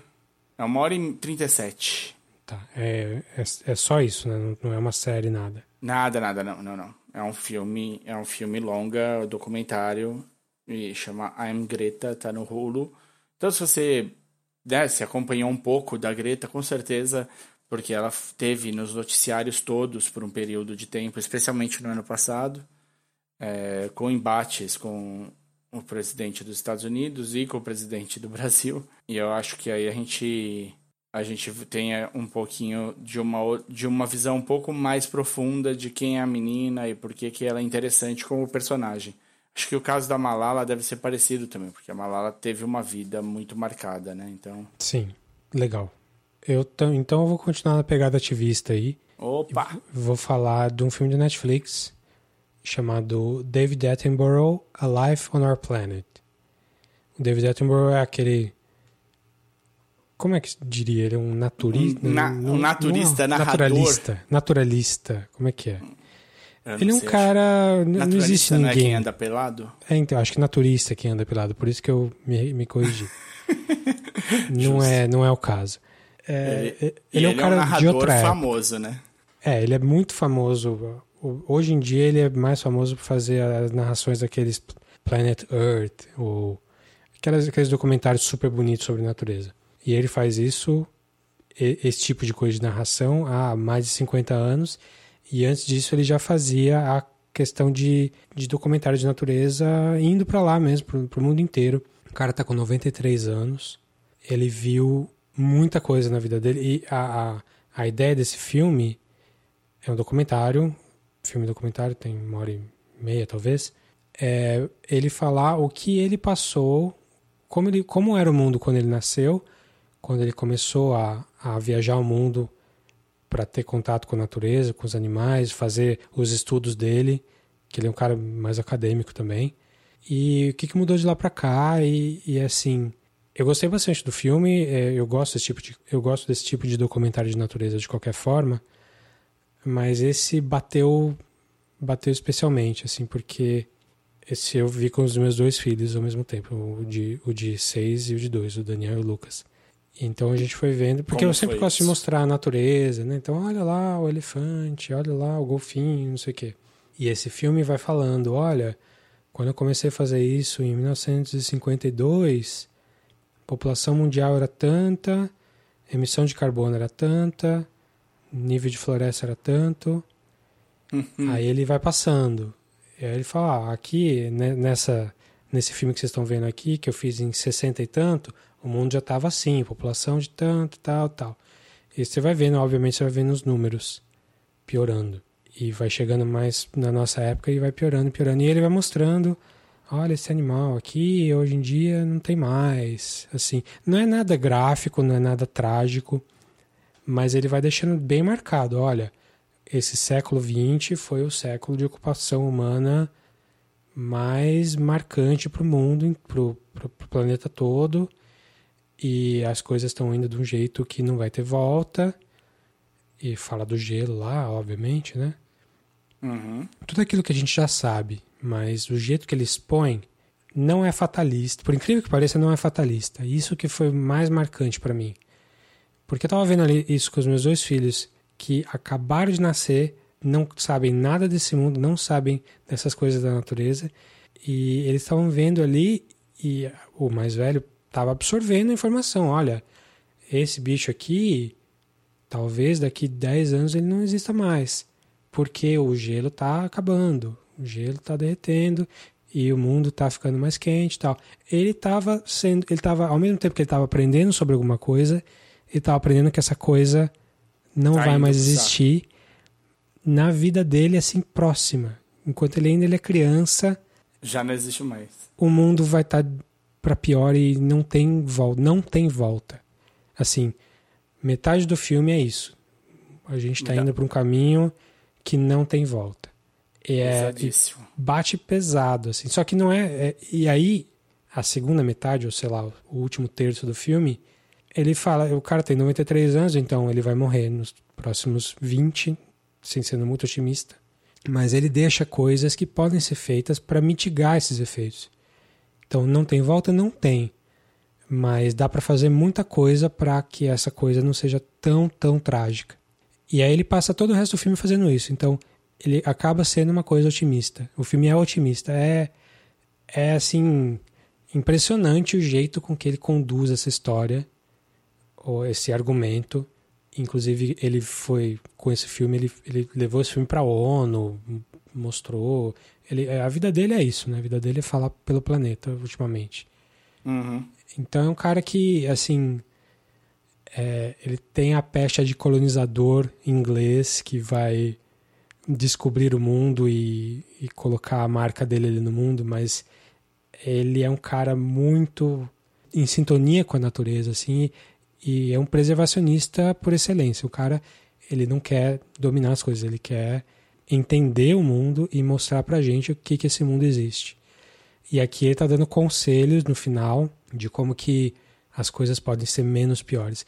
Então, para mim, foi uma, uma montanha russa, assim, de tipo, de estar tá mostrando esse mundo para os meus filhos e como que a merda tá vindo, mas que eles também podem fazer alguma coisa a respeito, em que, enfim, a gente tá na merda, mas pode ser menos merda do que do que vai ser se a gente não fizer nada. Ótimo. Então, é legal, é, é bom, é meio, meio. Não diria pesado, mas. Eu não sou uma pessoa ansiosa. Sim, se você acompanha o podcast, você sabe. Não sou uma pessoa ansiosa no, nas coisas que eu gosto e tal. Nota-se mas, pelo jeito de falar. É, muito então. tranquilo. Mas esse filme me pegou, assim. Me pegou mais do que eu imaginei que fosse pegar. Mesmo sabendo as informações que ele passou ali, acho que a mais impressionante, que essa eu não sabia, assim e eu vou falar errado aqui o número, mas é, ele, o, ele fala do número de mamíferos do mundo e a proporção desses mamíferos. E mamíferos, assim, todos os mamíferos, do menor ratinho ao à baleia azul.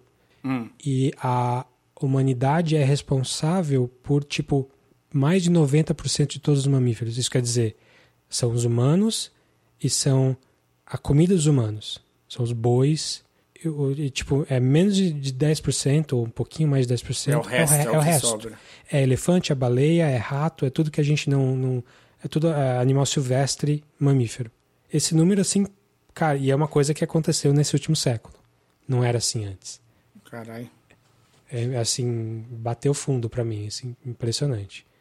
É, Mas é um bom acho que- filme, é, gostoso, é curto, uma hora e vinte, assim, é- não é gostoso Eu de sempre ver, acho é. interessante, porque tem coisas que. fatos da vida, da, da nossa vida, que diferencia o jeito que a gente experiencia as coisas, né? E você, certeza. certamente, você gostaria muito do documentário, o Attenborough tem um puta jeito de contar e tudo mais. E só por, pela descrição da ideia do documentário, para mim já, era, já faria ser um documentário super interessante e tal. Mas ele te acerta muito mais por você ser pai hoje e por você ter, ter visto com seus filhos, né? Sim. É, eu falei aqui já algumas vezes do First Reformed, o filme do Paul Schrader com Ethan Hawke. Foi meu filme preferido do ano que saiu, 2017. Uhum. Que é a, a, a, a questão é o cara é um, é um pastor de uma igreja protestante ali e ele tem uma crise que não é exatamente uma crise de fé, mas é uma crise existencial em que tem um ativista ali que acaba falando com ele e ele fica com as ideias do, do ativista na cabeça. E a principal ideia do cara é Deus vai perdoar a gente pelo que a gente fez e não não pessoalmente, mas como humanidade. Uhum. E isso não tem resposta no filme, mas é uma coisa assim que é um peso gigante pro personagem do Ethan Hawke ali e pra gente. E assim, não precisa nem pesar se existe ou não Deus. É, a questão é existindo Deus, aceita essa premissa. Existindo Deus, Deus perdoaria a humanidade por tudo que a gente está fazendo coletivamente? Uhum. E você pode ter sua resposta que sim, mas, mas pondera um pouco no peso dessa pergunta. E acho que esse, esse filme traz essa mesma questão, assim, sem a, a questão metafísica, é só uma questão. Sem o tipo, divino. é, uma- é uma coisa mais prática. Tipo, tá, a gente tá fazendo coletivamente muita coisa ruim. E aí? Vamos A lá? gente vai vamos... continuar? A gente vai continuar assim? É. Ele não vai ver, porque o David Attenborough tá, tá, tá pra morrer, por mais que ele esteja bem de saúde. Mas. E a gente? E quem vai sobrar aqui? Então é Seus isso. filhos, né? Tá no Netflix, chama-se David Attenborough, A Life on Our Planet.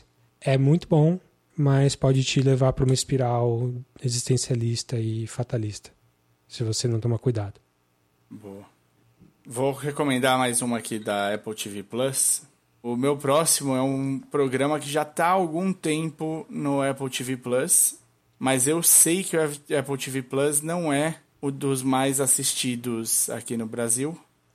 Então, vou aproveitar para dar essa toque aqui, que é um- uma série chamada The Servant. Do nosso amigo M. Night. E é uma série, a premissa, ela já, é bem- já, já vale para você ficar ou com vontade ou não de ver, tá? É com o Rupert Grint, o Toby, o Toby Kebbell, A série não chama-se The Servant, chama-se Servant. Servants, só é Servants. É o que pôs o D na frente, porque, né? Então, ele é o Victor Von Doom, do Quarteto Fantástico. No, o Quarteto Fantástico que você não assistiu e eu indico pra ninguém assistir. O, o Forfastic. For, For, for. Fantastic Fort. Eles colocam o 4 no meio da palavra ali. Sim, isso. O Rupert Grint vocês conhecem bem, é o Ron Weasley, do Harry Potter. A Lauren Ambrose, do Six Feet Under. Toby Cable, do, do Fantastic Force, do. Não vai dar, né? A gente vai ter de falar de Quarteto Fantástico mesmo. E o Rupert Grint, do Harry Potter. São os três nomes principais, mas tem... a- eu acho que a menina que faz a Babá rouba um pouco a cena. Ela tem uma carinha, meu... Ela é Tenso. a Marcella Baratheon do Game of Thrones. Ah, Mas eu acho é a que acho que eu acho que trocaram de, person... de, de atriz no meio da série. A primeira temporada da série começa. Eu vou dar só o, o gostinho e vou sair fora pra deixar vocês assistirem, porque eu acho que vale a pena. A É segunda tenso, já. né? É tenso pra caralho. E a segunda já tá certa, vai sair em janeiro. Se tudo der certo, né? Se eles conseguirem gravar tudo bonitinho e tal, mas tá preparado pro meio de janeiro. Por enquanto, nada mudou. Vamos ver se vai continuar. É um- o, o último episódio da primeira temporada saiu no meio de janeiro deste ano. Então, a, a segunda temporada começa no meio de janeiro do ano que vem. A- o tema da série é basicamente o seguinte: um casal que vai super bem. Eles estão. Eles têm um, um, um filho e chamam uma babá para cuidar desse filho. E essa é a primeira impressão que você tem de tudo.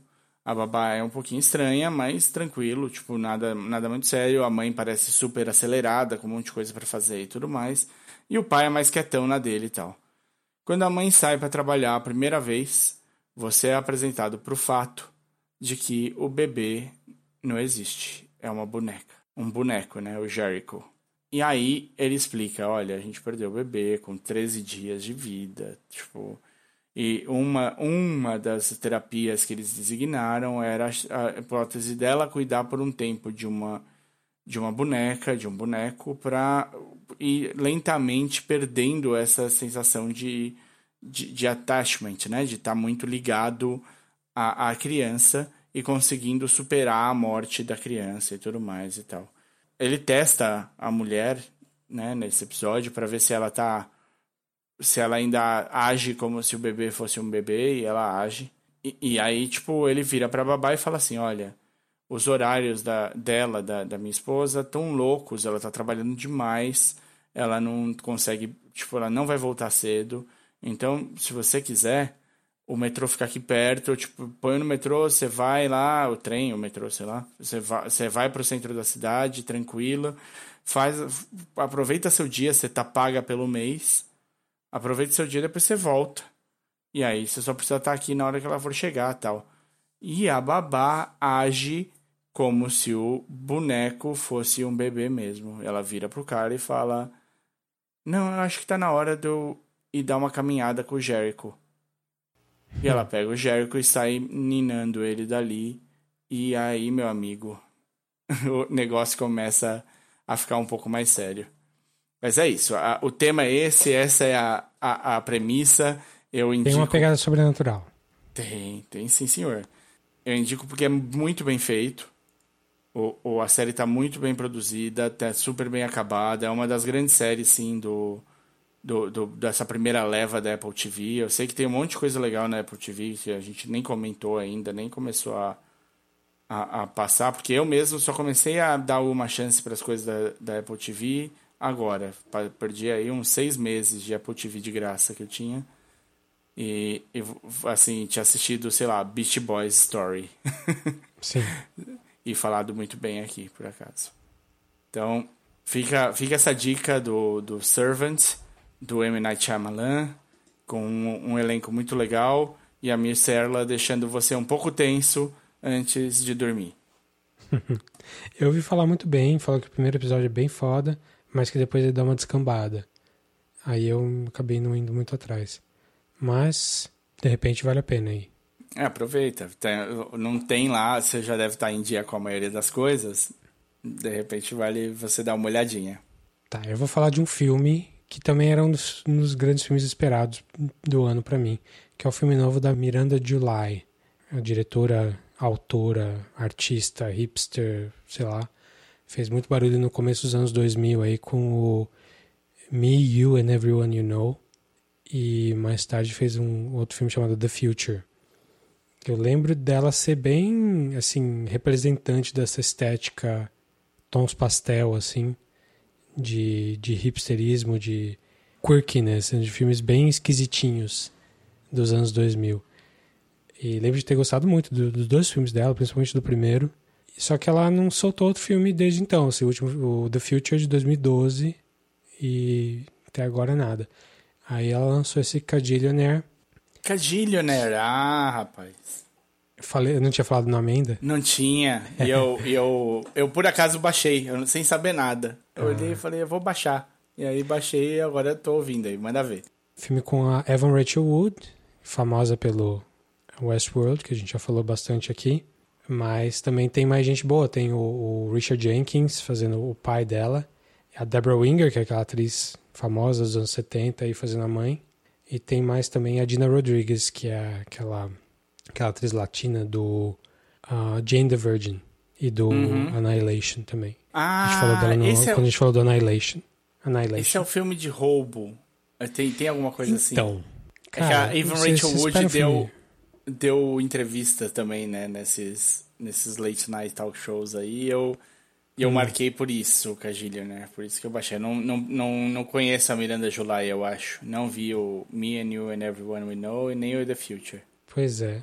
Então, a Evan Wood é a filha da, daqueles dois, de dois golpistas. Assim, é aquele, é aquele tipo de gente que vive a vida para conseguir, para tirar uma vantagem em alguma coisa. Então, desde das coisas mais simples do tipo recortar cupom e ir na loja para trocar, ou, ou compra uma coisa, usa e depois devolve na loja pelo dinheiro todo, até coisas mais elaboradas. E assim, eles realmente vivem só para isso e não tem dinheiro para nada nunca, vão vivendo de semana a semana, tem que pagar o aluguel. E a Everett Wood é a filha deles que foi criada nesse mundo deles. Então tudo que ela faz, o mundo que ela conhece é esse mundo dos pais.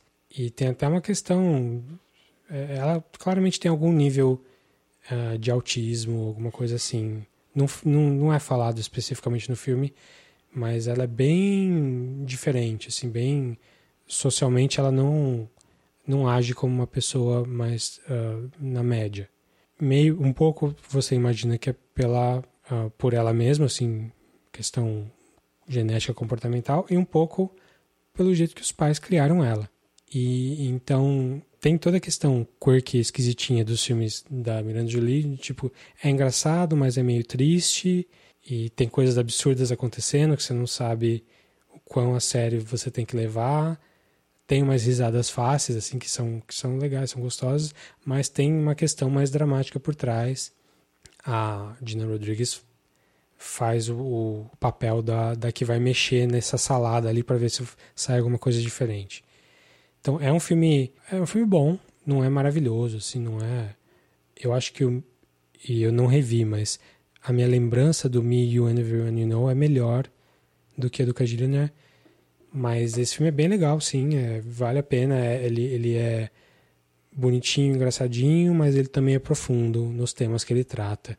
Tá para alugar, ou baixar. E, então não tá em streaming nenhum, mas tá para alugar iTunes, YouTube, coisas assim. iTunes. No YouTube tá por 20 dólares. Nossa, que caro.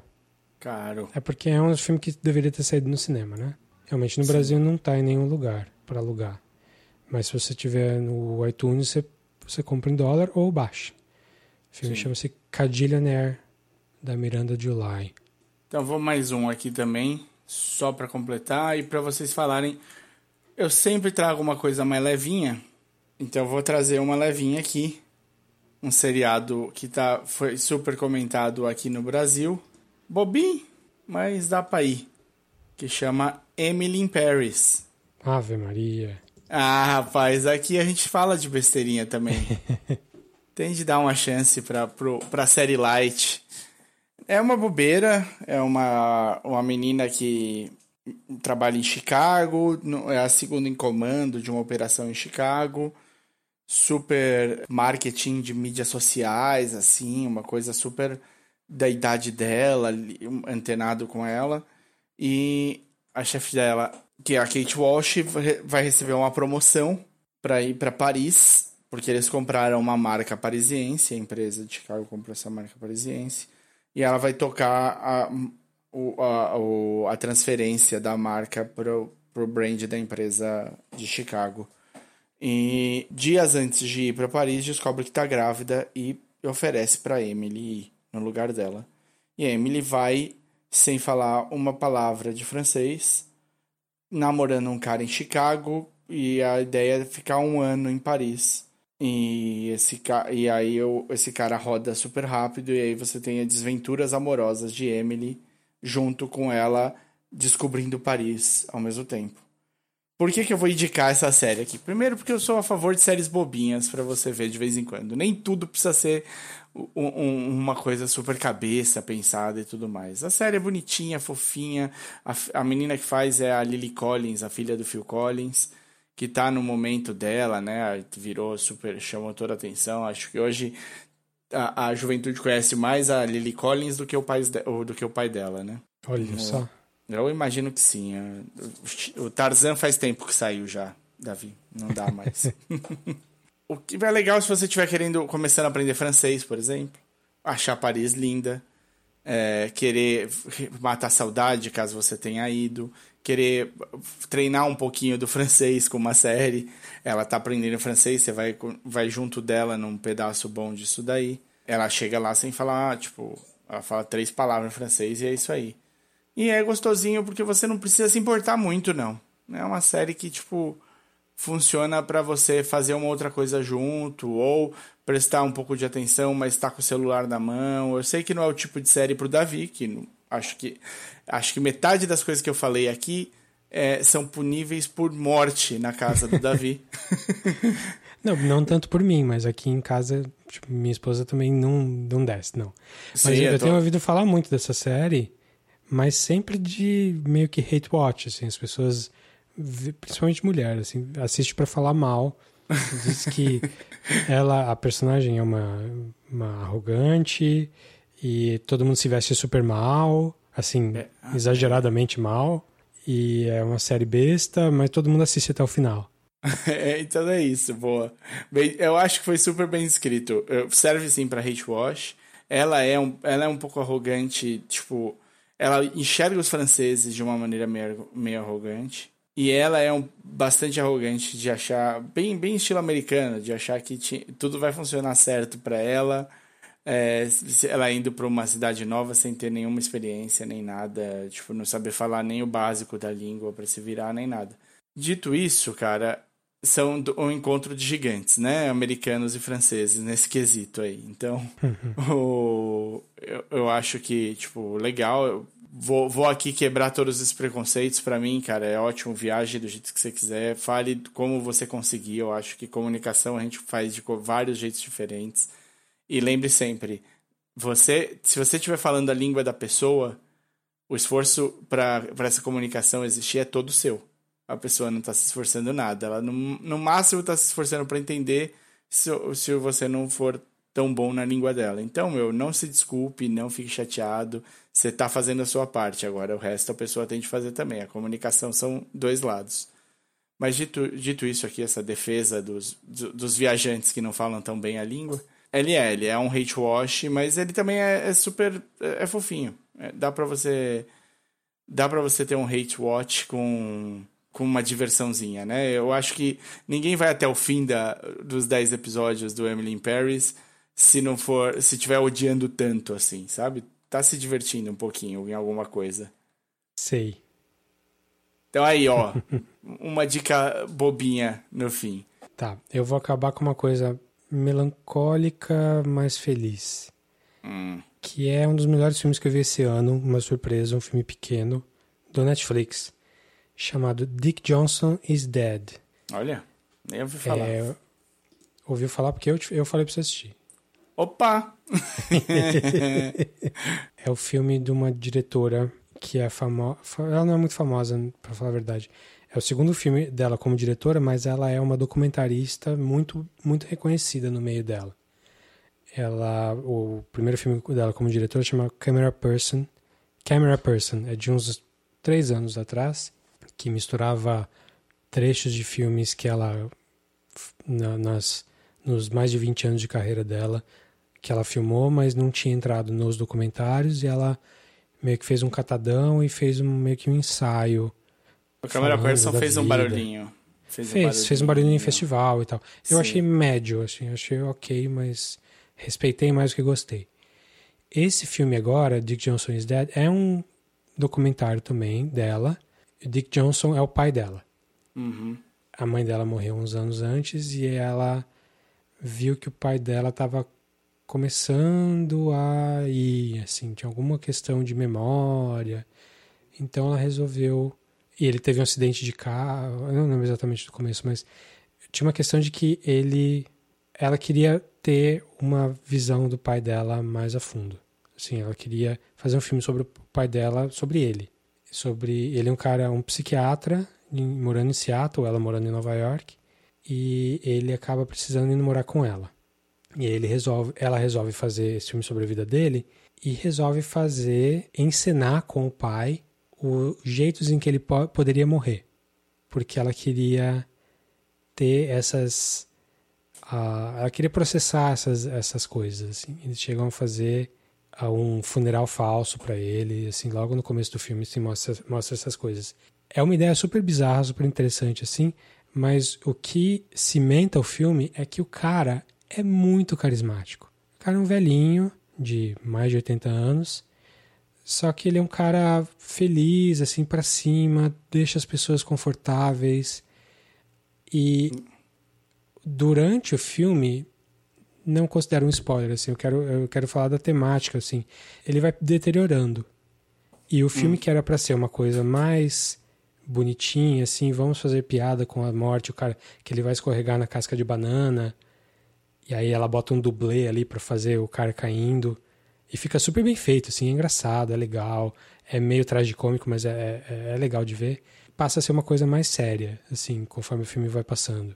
É, assim, ver, ver esse personagem, essa pessoa de verdade, essa pessoa real, tipo, iluminando, assim, o começo do... O, o filme todo, na verdade.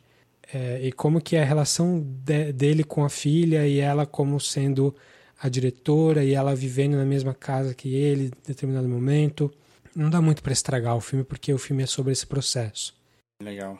Não é um filme popular assim que vai fazer muita gente, não é um filme que se recomenda para qualquer um assim, mas é um filme muito inteligente, muito muito coração e muito bem feito assim. Chega ah. a ser um ponto em que você não sabe por que que ele tá fazendo, por que que ele tá entrando no jogo da filha assim.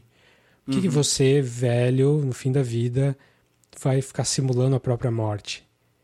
E fica essa questão, assim, será que que, que, que, leva uma pessoa a fazer isso, assim, a, a, fazer piada consigo mesmo, a deixar a vida que você tinha. E, tipo, ele tinha uma casa maravilhosa em Seattle, assim, uma casa linda, eles ficam um tempo na casa e eles vão para um apartamentinho em Nova York, em Manhattan, assim, que, tipo, só tem um quarto, ele Tipo, ela dorme na sala pra ele dormir no quarto, sabe? Essas coisas. Uhum. Mas é, é um filme muito, muito, muito coração, assim, muito real, muito autêntico. Um filme autêntico, gostoso de ver, diferente. Ele é engraçado, mas ele é triste também. É muito, muito legal. Ela mirou alto, assim, ela fez umas coisas, ela teve umas ideias muito originais e que podia dar muito certo ou muito errado. Para mim deu quase tudo muito certo, assim. Então é um filme de fácil acesso, de fácil acesso no sentido de que está no Netflix. Uhum. Não é um filme para qualquer um, mas se você achou interessante qualquer coisa que eu falei aqui, vai que para mim é um dos melhores filmes do ano. Assim, tá, tá na minha listinha ali de, de melhores do ano. É impressionante. O, o, filme chama Dick Johnson is Dead e procurem no Netflix, porque não deve estar na primeira página, não. Parece bem sensível e, e bonito. Já, eu já dei um maisinho aqui nele no Netflix para ele aparecer no mais stuff aqui para eu poder ver. Boa. Vamos fazer um bate-bola rápido então, de diquinhas super rápidas? Três, quatro diquinhas bem rapidinhas, só porque eu também tô no processo de assistir.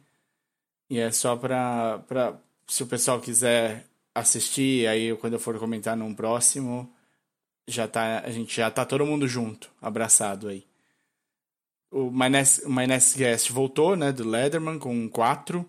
Não sei se eles estão lançando um episódio por semana depois. Era a Kim Kardashian, Robert Downey Jr., Dave Chappelle e aí agora veio a, a Lizzo. Uhum. Legal, sempre bom. O Leatherman é super tranquilo falando. Isso tudo Netflix, né? Vou dar três Netflix aqui em seguida. Netflix trouxe o, o Show, que era o, o seriado dele, que tem acho que três temporadas do meio dos anos 2000 ali, 2005, 2006, por aí. Tá na Netflix. Foi bem, foi bem importante para os Estados Unidos, mas aqui eu nunca vi passando, não sabia. É, então, entrou. E a Sarah Cooper, que ficou famosa, acho que no Twitter, no, no Instagram, sei lá ah, onde ela ficou eu famosa. vi esse. Ela fez é. um. Ela tem um especialzinho, que é meio que uma série, né? Tipo, de, de episódios. Eu vi, acho que. Não, é um só. É uma coisa é um, só. É uma coisa só? É, ah, é por um... isso que eu achei que tava tão grande e longo. Eu falei, porra, se todo for assim, vai ser muito louco. É um especial de 40 e poucos minutos que chama Sarah Cooper. Everything's Fine. Everything's Fine. É uma sátira. A Sarah Cooper, ela... o que o, aquele garoto. Como é que é o nome do garoto que faz. que imita o Bolsonaro aqui no Brasil? Quem? Aquele... O, o Kaique? Kaique. Kaique o quê? Kaique, Kaique Brito. Brito. Ah, o que o, o Kaique Brito faz aqui com o Bolsonaro no Brasil de. Ele pega o áudio do Bolsonaro e ele imita com a voz e tal. Ela faz isso. Juntos. É, que é super, super criativo e tal. A Sarah Cooper faz com o Trump nos Estados Unidos. E eu acho que o Kaique faz melhor que ela, inclusive. É, o Kaique é muito estrela, né? Nossa senhora. Esse menino Mas, vai longe. É. É, Fora que as montagens dela, dele são muito boas. Sim, sim. E ela já, ela já era uma, uma comediante antes. Ela fazia sucesso, mas não muito. E ela fez, estourou com isso, e aí ela conseguiu esse especial, semi-especial no Netflix, que não é bem um especial de, de stand-up, é mais um especial de quase um sketch comedy, assim. Ela faz uma personagem, ela faz uma âncora de um programa diurno, desses bom dia, não sei o quê, Sim. só com notícias boas. E só que é bem sátira mesmo, tipo, ela tá depressiva por dentro, ela tem que ser feliz e falar notícias notícias boas para as pessoas. Muita gente legal convidada, né, cara? Nossa é, senhora. Tem o Fred Armisen aparecendo como produtor dela, tem a Maya Rudolph fazendo a Mulher do Tempo. Tem mais um monte de gente que é legal você ir vendo sim. ver. Mas é engraçado. Eu acho que meio que o prazo de validade dele meio que acabou com a eleição do Trump. Talvez. Porque- Tem muita coisa que é, é debatível. Isso daí a gente vai descobrir Digo, juntos. com a eleição do Biden, né? Com a, Do com a Biden, eleição sim, que o. Trump perdeu. Sim. Mas ainda assim é, foi bem legal, porque mostra bem o que a gente está vivendo, assim, de. Ou estava vivendo até a eleição, pelo menos. Sim. De, de, de desespero, assim. É, é engraçado, é escrachado. É, eu gostei bastante, eu dei bastante risada. Não, não É achei legal. perfeito, mas eu gostei. É legal, então, Sarah, sim, é. Sarah Cooper, Everything's, Everything's Fine, Fine. né? Isso, no Netflix. Do Amazon, é, eles lançaram Utopia. Eu ainda tô assistindo, então não vou falar muito, mas é, é legalzinho. é um- Tem bom ano para sair. É basicamente um, um grupo de caras que se reúne porque eles descobrem que, tipo, uma conspiração que, que rola num quadrinho chamado Utopia, na verdade é uma conspiração real. E aí a- eles vão acompanhar os quadrinhos para ver o que acontece e eles sabem que vai acabar a comunidade e o mundo como a gente conhece. Então eles têm tipo eles vão tentar transformar, salvar isso ou ou, ou, sal- ou pelo menos se salvarem, né? Tem a Rain Wilson, o Rain- tem a, né? Tem o Rain Wilson, é isso, né? Sim. Oh, muito bem. O Dwight Partiu- do The Office. é, exatamente. Tem o John Cusack. O John Cusack foi meio que encabeçou, acho que quando começaram a falar dessa série. O Rain Wilson veio depois. Mas tem bastante gente meio conhecidinha, assim. Você fala, ah, já vi essa pessoa em algum lugar. Eu, não, tirando os dois, eu realmente não fui atrás para ver quem eu conhecia da onde. É uma série, não é, não é bem de quadrinho, mas quer dizer, não é de super-herói, mas é de quadrinho, é isso? Isso, isso. É, não, é, é, tipo, eu não acho, não, não acredito que seja baseada num quadrinho, tá? Eles, eles seguem um quadrinho chamado Utopia que, dá, que tem essa conspiração. Que, na verdade, eles descobrem que é real. Então, esse é um ano de várias conspirações. Eu acho que ele casou bem. Acho que são só oito episódios, eu tô no terceiro ainda, então só dando uma diquinha pra acompanhar. É divertido, dá pra você ficar noiadinho assistindo, vale a pena. Beleza. Tá, vou só lembrar mais uma coisinha pra gente encerrar aqui, que é o Fargo. Opa. A Season 4 do Fargo tá, tá acabando quase. A gente falou muito, a gente começou a série, o podcast, o segundo episódio foi sobre Fargo. Primeira temporada maravilhosa, segunda temporada melhor. Aí a terceira eu não gostei tanto e a quarta tá entre entre a não gostei tanto e a gostei. Uhum. Tá com o Chris Rock fazendo o Chris Rock fazendo o chefe da, da da máfia dos negros em Kansas City e com o Jason Schwartzman fazendo o chefe da máfia italiana da cidade. Então é um contra o outro. É, tá ok, assim, eu, eu não sei, eu não sei se a gente tá ficando cansado do estilo do Fargo, Do formato. do formato, do, do, do da- a gente falou tão bem do Noah Hawley tantas vezes. E todas com, com razão, assim, né? Porque a terceira temporada não foi tão boa. Eu não vi a quarta, tá? Do Fargo ainda, eu não vi nada. Só vi, tipo, um, um, o, que, a, o trailerzinho que eles fizeram pra vender o Fargo pra, pro, pros canais aí, tipo... É, definitivamente não é ruim, é, é bom, é bem feito, é até legal de ver, mas eu não sei se a fórmula cansou, não sei se a- o mundo superou Noah Hawley, ou a, a escrita rebuscada dele ficou meio, meio redundante. A gente falou tão bem tantas vezes dele aqui, e eu defendo ainda, mas estou me fazendo uma autocrítica aqui. Não sei, não sei se foi ele que mudou ou foi o mundo, ou fui eu. Não tá, não tá ruim, mas sei lá, tá diferente. Esperava, esperava mais. Já foi melhor. É, é. Mas enfim, a temporada não acabou ainda, mas já dá pra ver o tipo de coisa assim. Para mim, o auge da série foi a segunda temporada mesmo. Foi impressionante. Quarta, tá. a primeira também é ok. muito boa. A primeira também é Sim. muito boa, mas a segunda é melhor. E nós sempre teremos o, o Legion. Tá tudo bem. Sim. Então, maravilha. Acho que é isso. Falamos aí umas rapidinhas, umas dicas mais longas. Sim. Digam aí o que vocês acham dessas dicas todas aí. Se vocês viram algum que vocês não conheciam, gostaram, odiaram, é, tiveram crise existencial com o David Attenborough aí. Para falar com a gente, você pode mandar um e-mail para podcastcatchingup.gmail.com Ou falar com a gente no Facebook, no facebook.com.br podcastcatchingup. e no Twitter e Instagram, a nossa handle é arroba podcatchingup. Se agora você quiser falar mal de mim ou do Davi, mentira. Você falar com a gente normal, mas não precisa ser só mal. Twitter, eu sou arroba o desinformante. E eu sou arroba dedonato. Valeu, Logo pessoal. mais- logo mais a gente volta.